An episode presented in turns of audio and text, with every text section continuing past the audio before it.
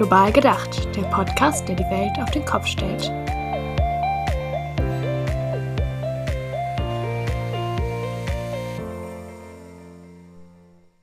Hallo und willkommen zu dieser neuen Folge von Global gedacht. Wir sprechen heute in unserem Themenblock Nachhaltige Digitalisierung über die Schattenseiten von Digitalisierung, nämlich die Verletzung von Menschenrechten entlang internationaler Lieferketten. Da gibt es einige Probleme, aber wir fokussieren uns als Beispiel vor allem auf den Kobaltabbau für die Batterien technischer Geräte.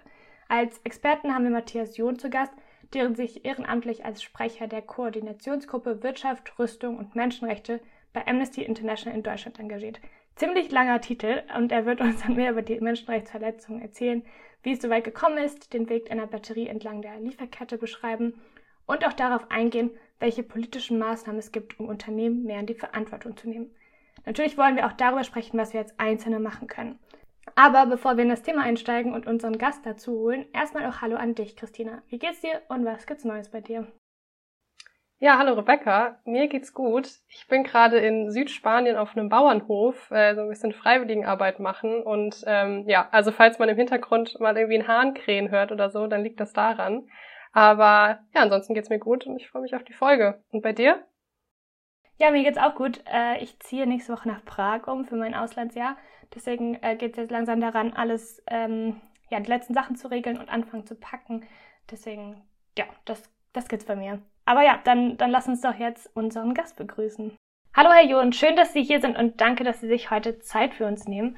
Wir haben schon erzählt, dass Sie ehrenamtlich Sprecher der Koordinationsgruppe Wirtschaft, Rüstung und Menschenrechte bei Interna Amnesty International in Deutschland ähm, sind. Was aber heißt es genau? Was machen Sie für Amnesty dort? Ja, vielen Dank für die Einladung. Ich freue mich auch, dass ich heute hier mit bei diesem Podcast wirken kann. Und ja, was machen wir in diesen Koordinationsgruppen? Also Amnesty ist ja eine große Mitgliedschaftsorientierte Menschenrechtsorganisationen und Koordinationsgruppen sind Spezialgruppen zu Ländern und zu Themen, äh, bei uns eben zu dem Thema Wirtschaft und Rüstung. Und wir sind sozusagen die Schnittstelle zwischen dem internationalen Sekretariat von Amnesty, wo die Recherchen gemacht werden, wo die Berichte gemacht werden. Und wir arbeiten dann sehr eng auch mit unseren Kolleginnen im Sekretariat hier in Deutschland zusammen und bereiten für die Gruppen in der Fläche, in den Städten für die Hochschulgruppen, für die Jugendgruppen dann Aktionen vor ähm, und unterstützen die dann auch bei der Umsetzung. Und wir machen Pressearbeit, Öffentlichkeitsarbeit, all solche Dinge. Ähm, also schon eine etwas spezialisiertere Tätigkeit, aber auch etwas, was viel Spaß macht, wo wir auch viel inhaltlich vor allen Dingen arbeiten können. Ja, das klingt äh, gut. Sie haben jetzt auch schon ein bisschen darauf ähm, angespielt, dass es Ihnen irgendwie viel Spaß macht. Und in unserem Podcast-Jingle heißt es immer global gedacht, der Podcast, der die Welt auf den Kopf stellt. Und wie wollen Sie denn mit Ihrem Engagement die Welt auf den Kopf stellen und was treibt Sie an, sich so umfangreich ähm, im Ehrenamt zu engagieren? Ja, ich mache diese Arbeit jetzt seit über 40 Jahren, weil wir irgendwann mal gemerkt haben, wir müssen was auch präventiv gegen Menschenrechtsverletzungen machen.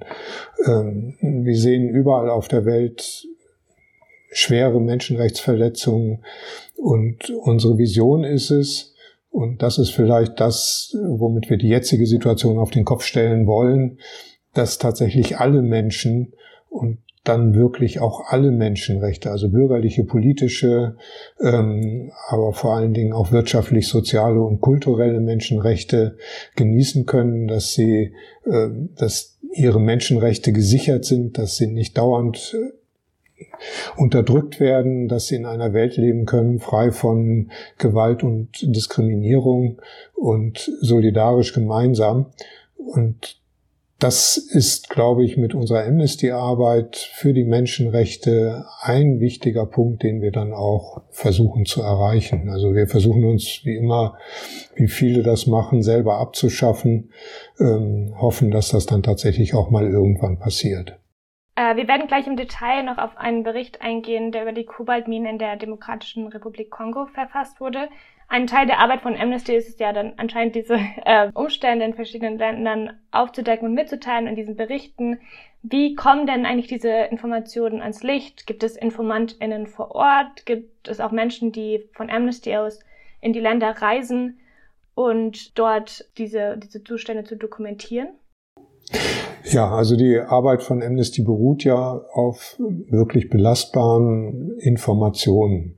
Und für diese ganze Arbeit ist das internationale Sekretariat von Amnesty verantwortlich. Die zuständigen Kolleginnen und Kollegen sitzen in London, aber seit ein paar Jahren tatsächlich auch in den Regionen selber. Das heißt, wir haben internationale Büros vielfach vor Ort in den einzelnen Kontinenten, wo dann die Teams, die auf der einen Seite die Recherche machen, ähm, die auf der anderen Seite aber auch dann die Berichte schreiben, auch die Presse- und Öffentlichkeitsarbeit vorbereiten, dort vor Ort sitzen, gemeinsam sitzen, auch den direkten Kontakt ähm, mit den Menschen vor Ort haben und dort dann eben auch sehr sorgfältig recherchieren, mit Menschen vor Ort sprechen.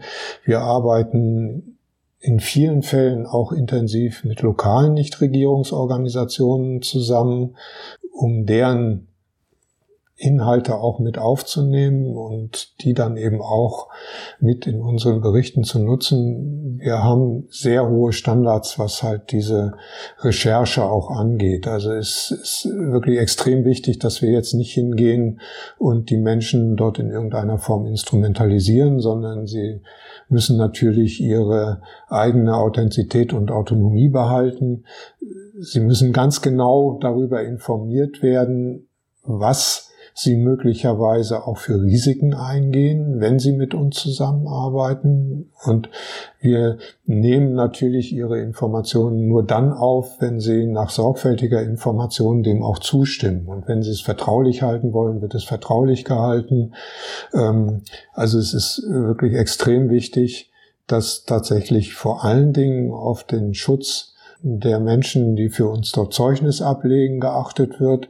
Aber es muss natürlich auch immer die Sicherheit der Amnesty-Mitarbeitenden gesichert werden. Und ein ganz wichtiger Aspekt ist vor allen Dingen auch noch, dass wir alle unsere Informationen eben nicht auf einer einzigen Aussage ähm, beruhen lassen, sondern dass wir dann auch eben alles nochmal mindestens im Vier-Augen-Prinzip mit einer unabhängigen zweiten Quelle auch absichern können. Mhm. Damit haben Sie so ein bisschen schon eine, die Antwort einer Frage angerissen, die wir uns gestellt haben, weil, ja, man kann sich das ja vorstellen, dass die meisten Leute, die, also deren Machenschaften aufgedeckt werden, wie jetzt zum Beispiel in den Kobaltminen, die Leute sind wahrscheinlich nicht so glücklich, wenn da ähm, äh, MenschenrechtsaktivistInnen quasi rumstöbern und versuchen, die Missstände aufzudecken. Was, was sind es denn für Gefahren, die, die den Quellen so drohen? Also, und es ist auch ja gut zu hören, dass da so viel Wert auf Quellenschutz und auch auf verlässliche Informationen gelegt wird. Es ist auch wirklich interessant zu hören, wie so eine internationale große Menschenrechtsorganisation arbeitet. Aber ja, was, was für eine Art Gefahren kann da auf die Menschen zukommen? Ja, die Gefahren bestehen natürlich in staatlicher Unterdrückung, aber wir kennen natürlich auch ganz viele Fälle, wo Unternehmen, die sich da äh, nicht in ihre Aktivitäten äh, reinblicken lassen wollen, wo diese Unternehmen beginnen, ähm, irgendwelche Milizen oder Sicherheitskräfte dann zu bezahlen, um eben Aktivistinnen und Aktivisten davon fernzuhalten.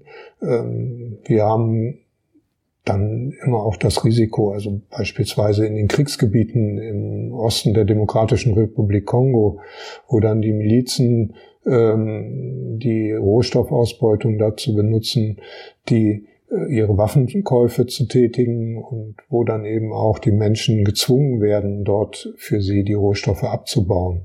Also das ist das ganze Spektrum von Gefahren von Repression äh, bis hin eben auch zu Todesdrohungen. Also ein wichtiger Punkt unserer Arbeit ist eben auch Umweltaktivismus Aktivistinnen zu unterstützen, die eben möglicherweise auch Todesdrohungen bekommen und so. Wir versuchen dort dann mit unseren Eilaktionen tätig zu werden, um diese dann auch zu schützen, weil Öffentlichkeit ist immer ein wichtiger Aspekt des Schutzes.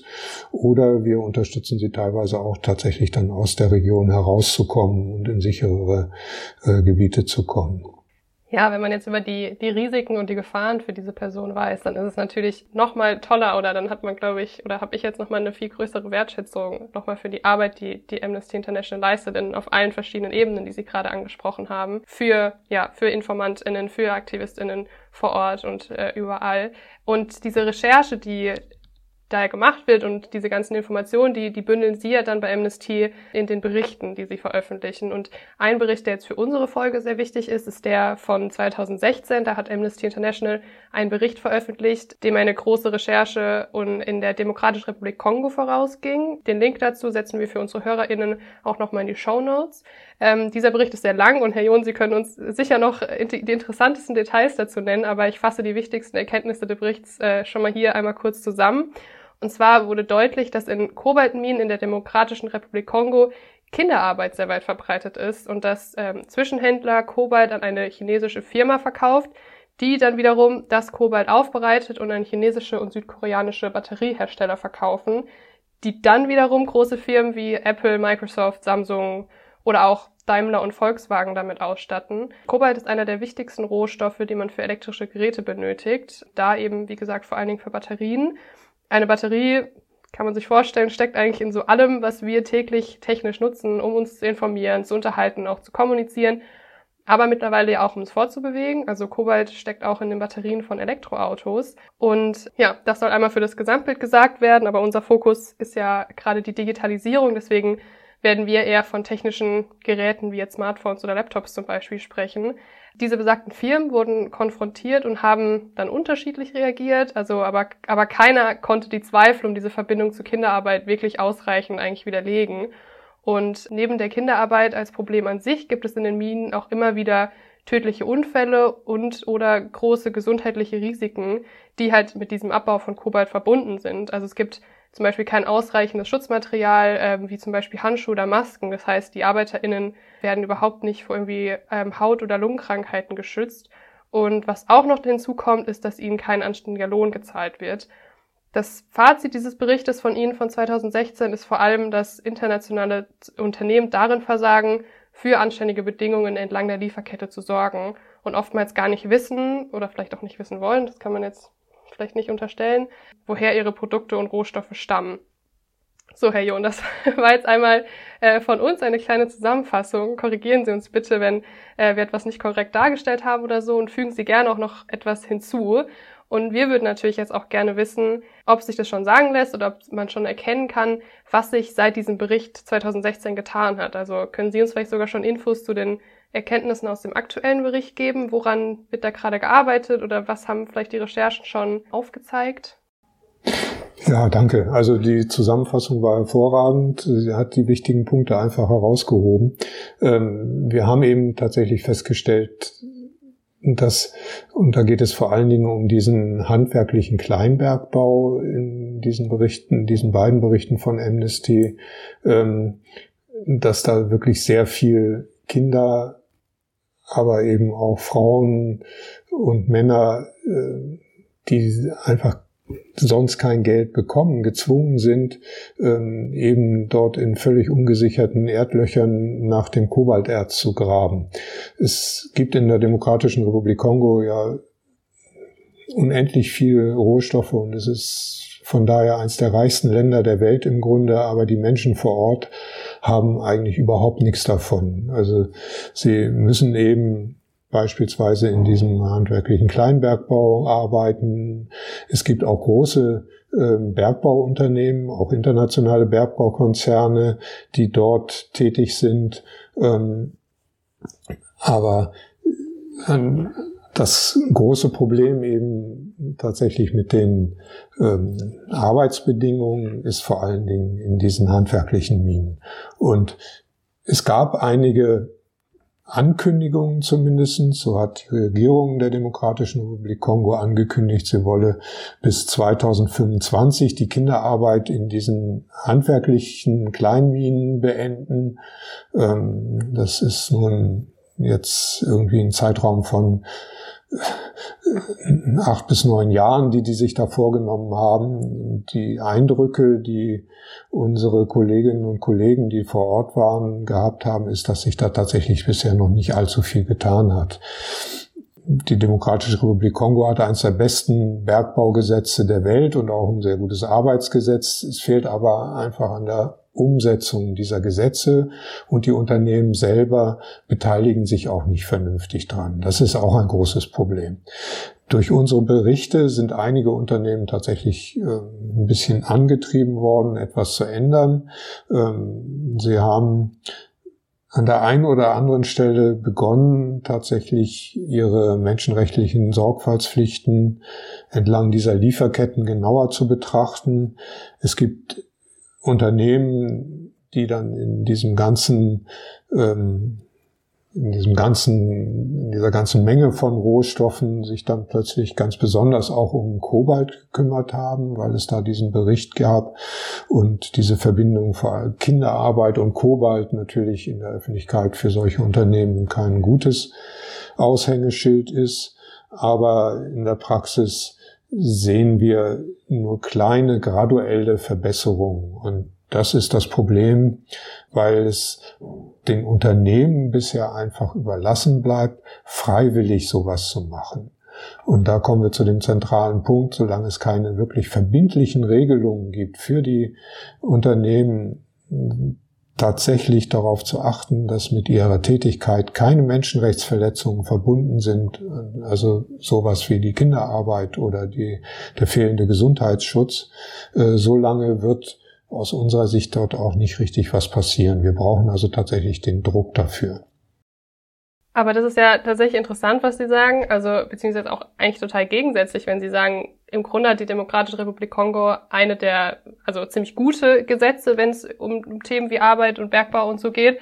Aber auf der anderen Seite sind die Unternehmen eigentlich nur freiwillig dazu aufgerufen, Dinge wirklich zu verändern. Also es widerspricht sich ja eigentlich. Das widerspricht sich ja, weil auch das Land selber gegenüber den Unternehmen einfach nicht die Macht hat, ihre vielleicht guten Gesetze durchzusetzen. Es gibt natürlich auch Korruption in dem Land. Es gibt natürlich auch ein Eigeninteresse ähm, in dem Land, dann doch wieder an der einen oder anderen Stelle mit zu profitieren von diesen, von dem Kleinbergbau, aber auch von dem kommerziellen Bergbau. Also wir haben einige Zeit davor auch einen Bericht gemacht über die, äh, den Abbau, den kommerziellen Abbau von Kupfer, eben auch in dieser Provinz Katanga, wo eben auch das Kobalt ähm, abgebaut wird.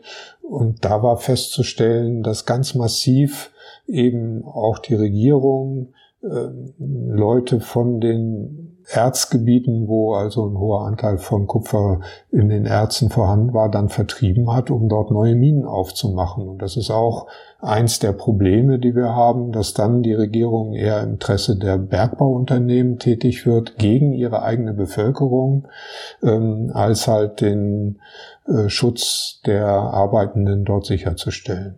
Wenn man sich jetzt anguckt, wie, oder beziehungsweise jetzt sich anhört, in unserem Fall, wie Sie jetzt gerade auch die, diese ganzen Strukturen beschrieben haben, die auch von, von, vom Staat beziehungsweise von der Regierung damit reinspielen, wie ist denn das Ganze historisch einzuordnen? Also gibt es da, kann man da irgendwie so einen Startpunkt festlegen, wann angefangen wurde, Rohstoffe wie jetzt zum Beispiel Kobalt oder Kupfer in der Demokratischen Republik Kongo abzubauen? Also gibt es da vielleicht auch Strukturen, die in der Minenarbeit schon auf die Kolonialzeit zurückführen? Also wurde da diese Rohstoffe schon abgebaut oder gibt es da, weiß man das, wie das alles angefangen hat vor Ort?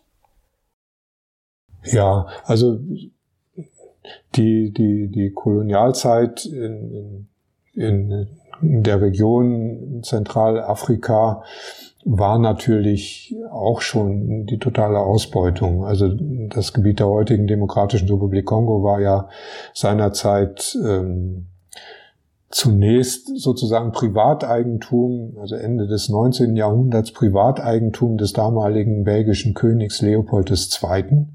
Und schon in dieser Zeit gab es eben massive Ausbeutung von Bodenschätzen, ähm, aber auch von anderen Rohstoffen. Das Wichtigste war damals Kautschuk, große Kautschukplantagen, die dort äh, angebaut worden sind. Und in diesem Zusammenhang gab es eine der artig massive Unterdrückung der Menschen auch, ähm, dass es am Ende dazu führte, äh, auch durch öffentlichen Druck, dass ähm, Leopold seinen Privatbesitz sozusagen dann dem belgischen Staat äh, überschrieben hat und ähm, aus diesem Kongo-Freistaat dann eben die belgische Kolonie äh, geworden ist. Und das war eben dann auch der, der Beginn sozusagen, dass vor allen Dingen auch solche Bodenschätze mit abgebaut worden sind. Ganz wichtig eben Kupfer. Die belgische Kolonie eben aus in, in der Region Katanga war einer der weltgrößten Kupferlieferanten. Uran wurde dort abgebaut, also was dann auch wohl mit in die US-amerikanischen Atombomben mit eingeflossen ist, aber eben auch sowas wie Diamanten und Gold, also auch Bodenschätze, die auch heute noch abgebaut werden. Die großen damaligen belgisch konzessionierten Bergbauunternehmen haben das eben weiter betrieben und auch damals natürlich ohne Rücksicht auf Verluste in der Bevölkerung dort. Also es gibt eine lange historische Entwicklung. Die Kolonialzeit hat das natürlich betrieben, vor allen Dingen auch eben betrieben, dass die Menschen im Land selber nichts davon hatten, sondern dass die Profite einfach eben ja beim belgischen Staat gelandet sind oder in den Taschen eben der belgischen Konzerne oder anderer Konzerne, die dort die Konzessionen hatten. Ja, Sie haben jetzt eine gute Überleitung geliefert für die, für die nächste Frage, weil Sie jetzt auch schon sehr deutlich gemacht haben, welche, also was für einen Einfluss europäische Mächte da hatten, dass das Ganze gestartet hat in dem Land, wie Sie sagen, im Grunde hat eigentlich nur der belgische König oder Belgien davon profitiert und gar nicht die Leute heute, äh, nicht gar nicht die Leute vor Ort. Und wenn man jetzt auf heute guckt, dann stellen wir uns halt auch die Frage, wie spielen wir eigentlich als Verbraucher in Europa da rein? Also wir haben ja schon angesprochen, die Regierung vor Ort zieht ihre eigenen Gesetze nicht so wirklich durch, die Unternehmen machen eigentlich nicht genug, aber wie hängt die Arbeit in den Minen mit unserem eigenen Gebrauch von technischen Endgeräten wie Smartphones, wie Laptops und so weiter eigentlich zusammen? Also wie, welche Verantwortung, oder ja, welche Verantwortung nicht, aber welche, welche Rolle spielen wir da als europäischer Verbraucher? Naja, das ist ja eigentlich offensichtlich. Äh, unsere elektronischen Geräte nehmen immer mehr zu. Also ich sitze jetzt hier vor so ein Notebook, habe neben mir mein Handy liegen, habe dann noch irgendwo ein Tablet, äh, arbeite im Büro an einem Desktop-Computer mit zwei Monitoren, habe zu Hause auch noch einen Desktop-Computer. Also wir können uns ja ein Leben ohne diese Technik praktisch nicht mehr vorstellen. Und wenn wir uns das angucken, müssen wir natürlich feststellen, dass in jedem dieser Geräte einmal natürlich die äh, Akkus drin sind, äh, wo wir die direkte Verbindung zu dem Kobalt haben, dass die ganzen Leiterbahnen aus Kupfer oder aus Gold oder aus anderen Rohstoffen sind, die auch aus äh, diesen Regionen kommen häufig, ähm, dass wir ganz viel Kunststoffe in diesen Geräten haben, die auf der anderen Seite aus der Erdölwirtschaft kommen. Also das ist auch etwas. Amnesty hat über lange Zeit über äh, Untersuchungen über den Einfluss und über die ähm, Auswirkungen der Erdölförderung durch Shell und andere Konzerne in Nigeria gearbeitet, wo wir festgestellt haben, dass dort eben massiv die Umwelt zerstört wurde, nur um dieses Erdöl zu fördern, was eben auch bei uns landet und eben nicht nur als Sprit, sondern eben auch als Grundlage für Kunststoffe, die jetzt auch wieder in diesen ganzen Geräten drin sind. Ähm, und da können wir also quasi die Liste der Bestandteile eines, äh, eines äh, Computers, eines Smartphones durchgehen. Und wir werden an vielen Stellen finden, dass sie tatsächlich äh, aus diesen Regionen kommen. Es gibt natürlich auch andere Quellen für Rohstoffe. Also beispielsweise wird Kobalt auch in Australien gefördert oder Lithium, was ja für diese Akkus auch eine wichtige Rolle spielt, wird auch in ein, an einigen anderen Staaten gefördert, aber eben auch in diesem berüchtigten Lithiumdreieck Argentinien, Bolivien, Chile, wo eben dort aus diesen großen Salzseen Lithium gewonnen wird und das höchstwahrscheinlich eine riesen negative Auswirkung dort auf die Grundwasserstände hat und zur Versalzung des Grundwassers führt und dort eben auch die indigene Bevölkerung beeinträchtigt. Und wenn wir dann beispielsweise den Weg des Kobaltärztes verfolgen aus der Demokratischen Republik Kongo, wo es eben dann mit Kinderarbeit oder unter anderen Bedingungen abgebaut wird, dann gelangt es erstmal nach China. Die wird dort aufgereinigt in diesen Raffinerien für dieses Erz. Die meisten dieser Raffinerien liegen mittlerweile nur noch in China, weil gerade auch die großen westlichen Staaten sich das nicht mehr leisten wollen wegen der hohen Umweltverschmutzung. Und dann geht es weiter. Dann wird das Kobaltmetall eben zu den Firmen gebracht, die daraus dann die die Elektroden, die, die Kathoden für die Batterien bauen. Und auch da kennen wir die Arbeitsbedingungen in China. Gewerkschaften sind verboten, Arbeitszeiten werden nicht eingehalten. Also auch da massive Menschenrechtsverletzungen. Dann geht es häufig eben in andere südostasiatische Staaten, wo dann die Akkus zusammengebaut werden. Und dann geht die Lieferung weiter eben zu den Endverbrauchern die großen Tech-Konzerne, die eben dann die Geräte zusammenbauen oder die großen Automobilhersteller, die die Dinger dann in ihre ähm, Elektroautos einbauen. Und da kommt es dann eben zu den Verbraucherinnen und Verbrauchern hier in Europa und die müssen sich einfach auch Gedanken machen, äh, woher kommt das Zeug? Und dann am Ende vielleicht auch mal bei den Unternehmen nachfragen, was äh, passiert damit? Ähm, ja, wo werden die Sachen gefördert? Wo kommt es her? Und äh, womit ist das womöglich verbunden? Mit welchen Menschenrechtsverletzungen? Ja, wir werden gleich nochmal darüber sprechen, auch nachdem wir über die Verantwortung von den Unternehmen gesprochen haben, was wir auch als, als Einzelne für Verantwortung haben und wie wir handeln können, um da ein bisschen ähm, gegenzuwirken. Aber auch erstmal danke für diesen vielen Eindrücke in die, ähm, also und Einblicke in die Demokratische Republik Kongo. Besonders interessant finde ich da, dass Sie gesagt haben, dass es da die guten Gesetze für Arbeitsrecht ähm, mehr oder weniger gibt. Was ich über das Land weiß, ist echt nicht viel, das, weil einfach wirklich nicht viel dazu in den Medien gezeigt wird. Und wenn, dann wird es über diese Art von Menschenrechtsverletzungen gesprochen oder auch die anhaltenden kriegerischen Konflikte dort. Da finde ich es wichtig, dass wir auch mal so etwas hören, dass es da eigentlich für das Thema Arbeitsrechte gute Ansätze gibt. Und ja, jetzt treten wir aber nochmal langsam wieder einen Schritt zurück und wollen wieder auf das größere Bild kommen. Welche Länder sind außer der Demokratischen Republik Kongo besonders von Kinderarbeit und Menschenrechtsverletzungen generell in Minen betroffen? Ich, eigentlich haben Sie auch eben schon so ein bisschen davon erzählt, auch über das Lithium und andere Länder, aber vielleicht nochmal konkret auch ja für unsere Smartphones. Ja, welche anderen Länder gibt es da noch so? Naja, also dieses Problem der Kinderarbeit, das ist tatsächlich in Afrika verbreitet ähm, und die Demokratische Republik Kongo ist eben dort ein besonders schlechtes Beispiel, eben auch wenn wir dort beispielsweise diese Konfliktmineralien uns betrachten, also Koltan und anderes, die eben auch in diesen Kriegsgebieten im Osten der Demokratischen Republik Kongo abgebaut wurden. Auch da gab es viele Berichte über Kinderarbeit. Aber in den meisten Ländern, wo die Regierungen eher schwach sind und sich gegen die Unternehmen nicht richtig durchsetzen können, ähm, gibt es eben keine Einhaltung von Menschenrechten, von Arbeitsrecht und so weiter und so fort. Und das betrifft halt nicht immer nur Kinderarbeit, sondern das betrifft auch generell dann die Arbeitsbedingungen der Menschen vor Ort, die dann aber eben auch nicht einen angemessenen Lohn zum Lebensunterhalt bekommen, die eben keinen Gesundheitsschutz haben und ähnliches mehr.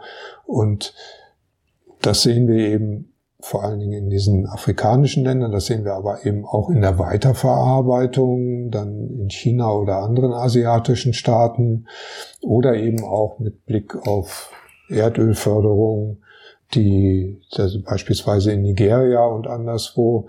Aber es gibt dann ja auch noch viele andere Metalle, die, wenn jetzt irgendwo das Notebook, was ich hier habe, ähm, eine Aluminiumhülle hat, ist der Rohstoff Bauxit und Bauxit wird eben beispielsweise in Indien auch unter katastrophalen Bedingungen abgebaut oder in anderen Staaten oder was ein weiteres äh, ein weiterer Rohstoff eben auch für die Akkus ist, ist das Graphit.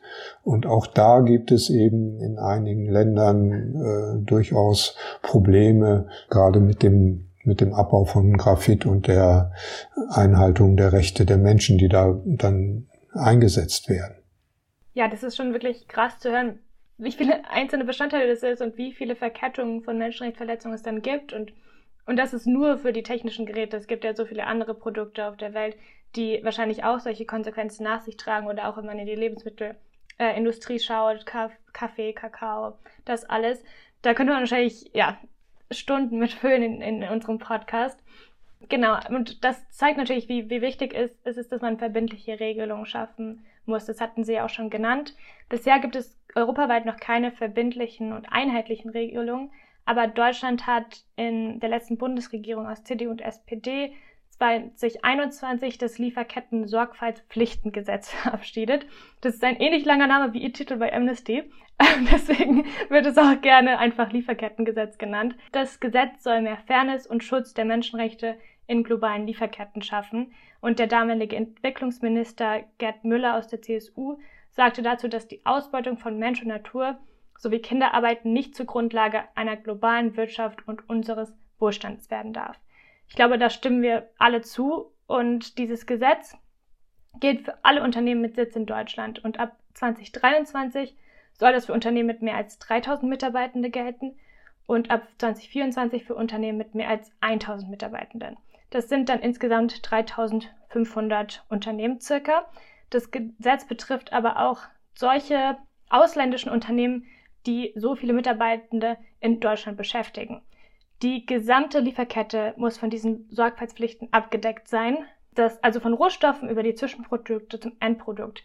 Konkret heißt das, dass sich die Unternehmen grundsätzlich zur Achtung der Menschenrechte erklären müssen, eine Analyse zu aktuellen Risiken für die Menschenrechte durchführen müssen und dann Präventions- und Abhilfemaßnahmen entwickeln müssen und auch einen Beschwerdemechanismus einrichten sollen. Darüber muss dann öffentlich Bericht erstattet werden und diese Berichte werden dann wiederum vom Bundesamt für Wirtschaft und Ausfuhrkontrolle überprüft. Genau, so soll das theoretisch ähm, funktionieren. Ähm, Herr John, was halten Sie denn von diesem Gesetz? Ist es ausreichend? Zum Beispiel werden ja nicht alle Unternehmen in die Pflicht genommen, sondern nur die großen. Und es soll ja zwar einen Mechanismus zur Kontrolle geben, ist es aber wirklich umsetzbar und kontrollierbar?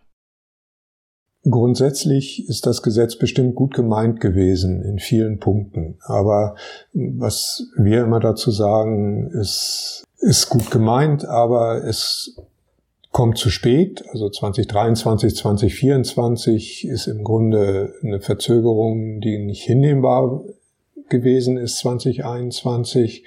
Es betrifft viel zu wenig Unternehmen in Deutschland. Sie haben die Zahl eben genannt. Es sind etwa 3500.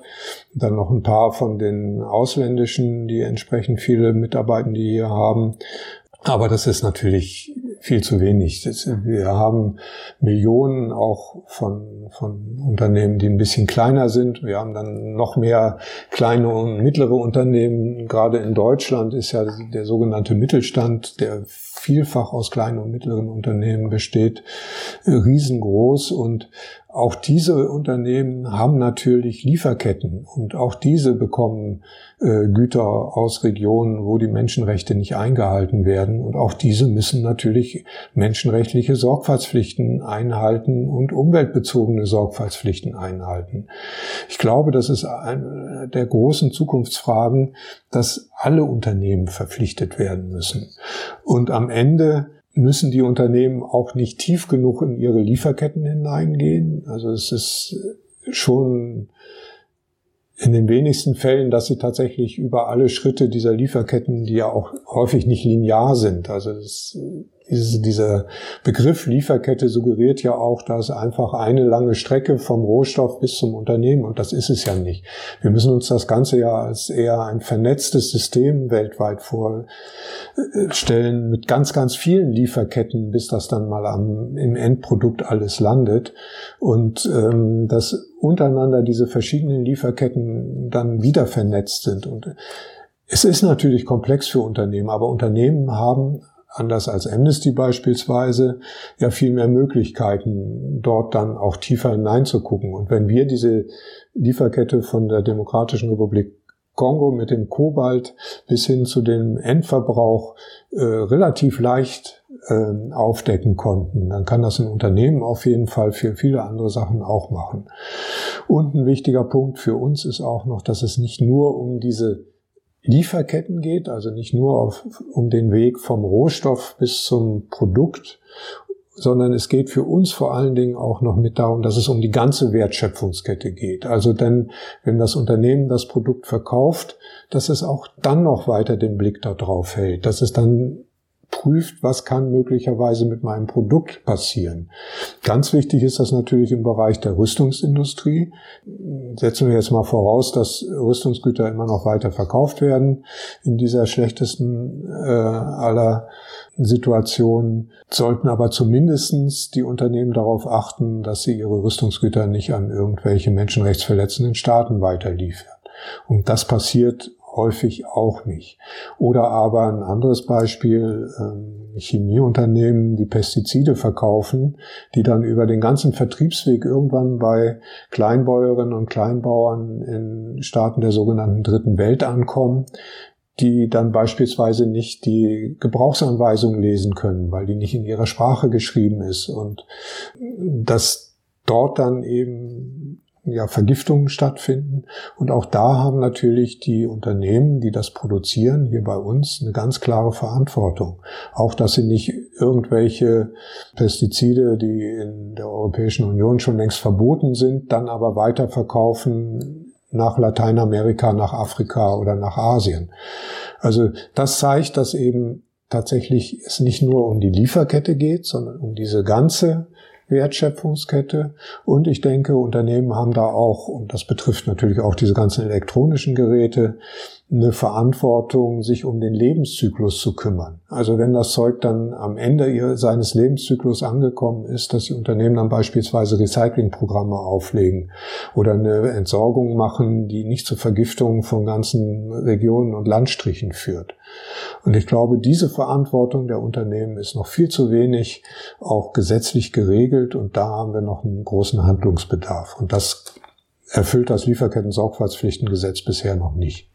Ich hatte jetzt so ein bisschen so einen naiven Gedanken, dass ähm, es bestimmt ja vielleicht auch Unternehmen gibt, die irgendwie selbst einsehen, okay, wir müssen da in die Verantwortung gehen. Es gibt ja auch irgendwie immer mehr Unternehmen, die zumindest nach außen hin irgendwelche Natur, also oder umweltfreundlichen Produkte auflegen, wobei es da ja auch immer mal wieder was gibt, was dann herauskommt, dass es nicht so ist. Gibt es denn da irgendwelche Ansätze, dass da ähm, Unternehmen von sich aus irgendwie sagen, wir machen mehr als das, was uns eigentlich die ähm, die, also die Politik vorschreibt, zum Beispiel eben auch in den mittelständischen Unternehmen, in den kleinen Unternehmen, die dann eben sagen, okay, wir müssen das vielleicht nicht machen, wir wollen es aber machen. Und ja, also gibt es da vielleicht irgendwelche Ansätze? Ich weiß auch nicht, ob Sie das beantworten können. Oder denke ich da gerade zu naiv und äh, das funktioniert in der Wirtschaft nicht so? Nee, es gibt tatsächlich Unternehmen, die das machen. Ich kann Ihnen jetzt keine Liste aufzählen, aber ähm, auch wenn wir bei der Initiative Lieferkettengesetz in die Materialien schauen, die es dort gibt, äh, gibt es tatsächlich auch eine ganze Reihe von Unternehmen, die jetzt diese Ansätze auch zur Verbesserung des äh, Lieferketten-Sorgfaltspflichtengesetzes unterstützen. Es gibt auch Unternehmen, die jetzt die, die Aktivitäten auf der europäischen Ebene für eine einheitliche, wirksame europäische Richtlinie für Sorgfaltspflichten mit unterstützen. Also es gibt da welche. Es ist natürlich auch immer wieder schwierig zu sehen, wo ist das einfach Window Dressing, also äh, wo machen die das einfach nur, um nach außen gut dazustehen, sind in ihrer Praxis aber tatsächlich auch nicht viel besser als andere, die es nicht machen. Aber ich glaube, viele Unternehmen haben auch gemerkt, dass es durchaus ein Wettbewerbsvorteil sein kann, wenn sie ethisch doch korrekter handeln als andere, weil äh, es wird in der Öffentlichkeit ja immer mehr wahrgenommen, ähm, dass Verstöße gegen die Menschenrechte äh, das Ansehen der Unternehmen ganz massiv beeinträchtigen kann. Und ich glaube, dass auch da die Öffentlichkeit ein ganz wichtiger Faktor ist, dass halt wir alle auch als Verbraucherinnen und Verbraucher dann tatsächlich sehen müssen, äh, ich kaufe mir jetzt ein neues Smartphone, aber dann frage ich auch bei dem Verkäufer, bei der Verkäuferin in dem Laden, wissen Sie, woher das kommt? Was sind da die ethischen Regeln eingehalten? Sind die Standards für Menschenrechte, für Umweltschutz mit eingehalten? Ähm, und das ist immer eine Option, die wir alle dann auch haben, tatsächlich im täglichen Leben. Ja, und wir haben jetzt schon viel über die verschiedenen Länder ähm, gehört, die auf, auf dieser Weltreise einer eine Batterie oder generell diesen ganzen Einzelheiten eines, eines Handys zum Beispiel beinhaltet sind. Also eigentlich haben sie Länder auf jedem Kontinent genannt und im Endeffekt die, die sie nicht genannt haben, waren, glaube ich, Europa und Nordamerika und da landen dann eben im Endeffekt dann wahrscheinlich die meisten Produkte. Da liegt ja eigentlich auf der Hand, dass es nicht gut fürs Klima sein kann ähm, denn es werden ja dann tonnenweise Emissionen ausgestoßen und das alles nur für einen kleinen Bestandteil eines technischen Gerätes und das summiert sich dann ja, also man kann sich das eigentlich, glaube ich, gar nicht vorstellen, wie viel das dann wirklich ist. Was sind eigentlich die Auswirkungen dieses ganzen Themas für unsere Umwelt? Weil sie haben ähm, auch gesagt, dass westliche Unternehmen ihre Produktion nach China verlagern, damit die Verschmutzung nicht auf unsere Konten geht. Aber im Endeffekt ist die Verschmutzung trotzdem da, sie wird nur ausgelagert damit wir den besseren äh, Ruf haben. Genau, ja, was, was gibt es da noch zu sagen? Ich glaube, es ist ganz wichtig, dass wir bei diesen ganzen ähm, Aktivitäten der Unternehmen immer auch die äh, sich verschärfendere Klimakrise im Blick behalten. Ne? Und ähm, ich glaube, die Elektroautos sind dafür auch ein gutes Beispiel, die ja jetzt auch vielfach einfach als ja als Mittel zur Abschwächung der Verschärfung der Klimakatastrophe angesehen werden. Aber wenn das dann mit Menschenrechtsverletzungen erkauft wird, dann geht es einfach nicht. Also es muss auch darauf geachtet werden, dass halt jetzt die Maßnahmen gegen die Klimakrise nicht mit Menschenrechtsverletzungen verbunden werden. Ähm, das ist der eine Aspekt. Und der andere Aspekt ist natürlich, dass die Produktion, so wie sie heutzutage läuft, als Beitrag zur Klimakrise auch wieder eine Ursache von vielfältigen Menschenrechtsverletzungen ist.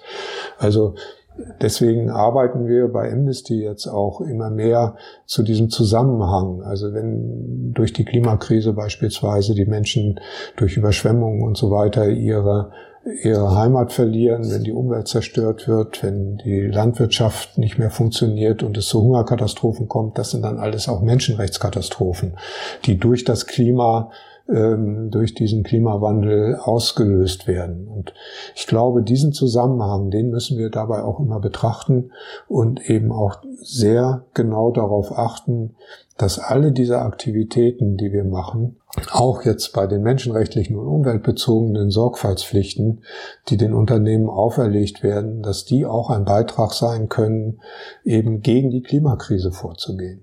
Und da gibt es leider eben auch noch viel zu wenig verbindliche Regelungen. Also im gesamten Klimabereich fehlen uns einfach auch verbindliche Regelungen, auf die wir die Unternehmen selber dann auch verpflichten können. Auch im Umweltschutzbereich gibt es relativ wenig auf das die Unternehmen verpflichtet werden könnten. Es gibt ja eine kleine Liste in diesem Sorgfaltspflichtengesetz der Bundesregierung. Äh, und auch da sehen wir, dass es notwendig ist, das einfach weiter auszuweiten. Und da haben wir eben auch die Hoffnung, dass diese europäische Richtlinie, die im Augenblick in der Diskussion ist, einfach wirksamer, umfassender wird und eben auch dann mehr Unternehmen betrifft. Wir, wir kommen jetzt auch schon zum Ende unserer Folge und damit zur letzten Frage an Sie. Und am Ende von unseren Folgen entlassen wir, sage ich mal, unsere HörerInnen immer gerne mit so einem Call to Action oder einer Inspiration, wie man das Thema der Folge mit ins eigene Leben nehmen kann und dort vielleicht auch irgendwie einen positiven Einfluss nehmen. Jetzt haben wir schon über das Lieferkettengesetz gesprochen. Sie haben ja auch angesprochen, dass es von der EU Richtlinien gibt, die auf den Weg gebracht werden sollen und haben wir aber auch angesprochen, dass es wichtig ist, dass Unternehmen auch entlang der kompletten Wertschöpfungskette agieren. Also zum Beispiel sich auch damit beschäftigen, was passiert mit den Geräten nach dem Verkauf. Und zu dem Thema hatte auch der Techniksoziologe Felix Sümann-Faul gesagt, den wir in der ersten Folge zu diesem Themenblock interviewt haben, dass es zum Beispiel eine Möglichkeit wäre, seinen Verbrauch von Endgeräten ressourcenschonender zu gestalten, indem man Geräte entweder so lange nutzt wie möglich oder sich einfach general übergeholte Geräte kauft, die es ja schon gibt, weil dann braucht man ja keine neuen Ressourcen aufwenden. Wenn Sie jetzt jedem und jedem einzelnen Hörer von uns was mit auf den Weg geben können, was würden Sie sagen? Wie kann man sich dafür einsetzen, dass sich die Situation in den betroffenen Ländern für die Menschen und die Umwelt verbessert oder auch einfach, dass die Aufmerksamkeit mehr oder größer wird, weil Sie ja gesagt haben, wir als Öffentlichkeit, wir sind ein sehr wichtiger Faktor entlang dieser Kette. Ja, natürlich ist das Ressourcen schon ein ganz wichtiger Aspekt, aber es ist natürlich auch wichtig, dass die Menschen in diesen Ländern endlich mal auch von dem profitieren, was sie dort mit ihrer harten Arbeit äh, aus der Erde rausholen und was dann bei uns hier für teures Geld verkauft wird. Also auch da braucht es viel mehr Gerechtigkeit ähm, weltweit. Und ähm, ich glaube, wir müssen uns viel mehr einmischen. Alle können selber, wie gesagt, als Verbraucherinnen und Verbraucher, weil in den großen Elektronikmärkten einfach darauf hinwirken. Wir können alle mit unseren Bundestagsabgeordneten reden und darauf hinwirken, dass die Bedingungen verbessert sind. Ähm, wir haben im Augenblick im Rahmen der Initiative Lieferkettengesetz eine Petition an den Bundeskanzler, die einfach viel mehr unterschrieben werden muss, um eben dieses europäische Lieferkettengesetz wirksam zu machen und äh, gegen die Lobbyarbeit auch der Industrie, die versucht dort das Ganze aufzuweichen, so weit wie möglich, äh, dann tatsächlich auch etwas entgegensetzen, das ist etwas kurzfristiges. Ähm, wir brauchen einfach einen ganzen Mix an Möglichkeiten und die aktive, das aktive Einmischen in die Politik ist einfach unendlich wichtig, aber auch das aktive Einmischen gegenüber den Unternehmen, äh, durchaus auch mal sich an die Unternehmen wenden, Briefe schreiben und fordern, dass sie eben äh, doch tatsächlich darauf achten, Ressourcen schon dazu wirtschaften und einen Beitrag dazu zu leisten. Ja, ich glaube, sich mehr einmischen und sich mehr einbringen, das ist ein sehr guter Aufruf äh, fürs Ende unserer Folge. Und ja, ich meine, wer sich jetzt noch mehr für dieses Thema interessiert oder auch einfach darüber lernen will, wo kann ich mich genau einmischen, wo kann ich mich einbringen, da ist bestimmt auch Ihre Website ein sehr guter Anlaufpunkt für noch mehr Informationen zu dem Thema. Für jetzt erstmal vielen Dank, Herr John, dass Sie sich heute die Zeit genommen haben und uns äh, diesen Einblick in Ihre Arbeit gegeben haben. Also ich fand, ich finde, Amnesty International macht eine so wichtige Arbeit und ich fand es auch für mich sehr spannend, mal ein bisschen hinter die Kulissen der Organisation schauen zu dürfen. Und ja, deswegen vielen Dank und weiter so. Ja, herzlichen Dank und äh, ja, Ihnen auch ein weiter so für diesen äh, großartigen Podcast. Und wenn ihr jetzt mal einen anderen Blickwinkel auf unsere Arbeit bekommen wollt, dann folgt doch gerne Babalo auf Instagram. Er ist der erste Süd-Nord-Freiwillige, der von Masifunde Südafrika nach Deutschland gekommen ist und jetzt in Berlin wohnt und unter babalo-masifunde Germany auf Instagram seine Erlebnisse mit uns teilt. Die Informationen findet ihr auch auf unserer offiziellen Masifunde Instagram-Seite, wo wir auch immer Hintergründe zu unserer Arbeit und den Inhalten der Folgen posten. Wie immer gilt natürlich auch, wenn ihr Fragen oder Rückmeldungen habt, dann schreibt uns doch gerne entweder dort eine Direktnachricht oder eine E-Mail an podcast.masifunde.de. Dann wünschen wir euch jetzt allen noch einen schönen Restsommer und wir hören uns im Oktober wieder. Bis dahin und bleibt gesund.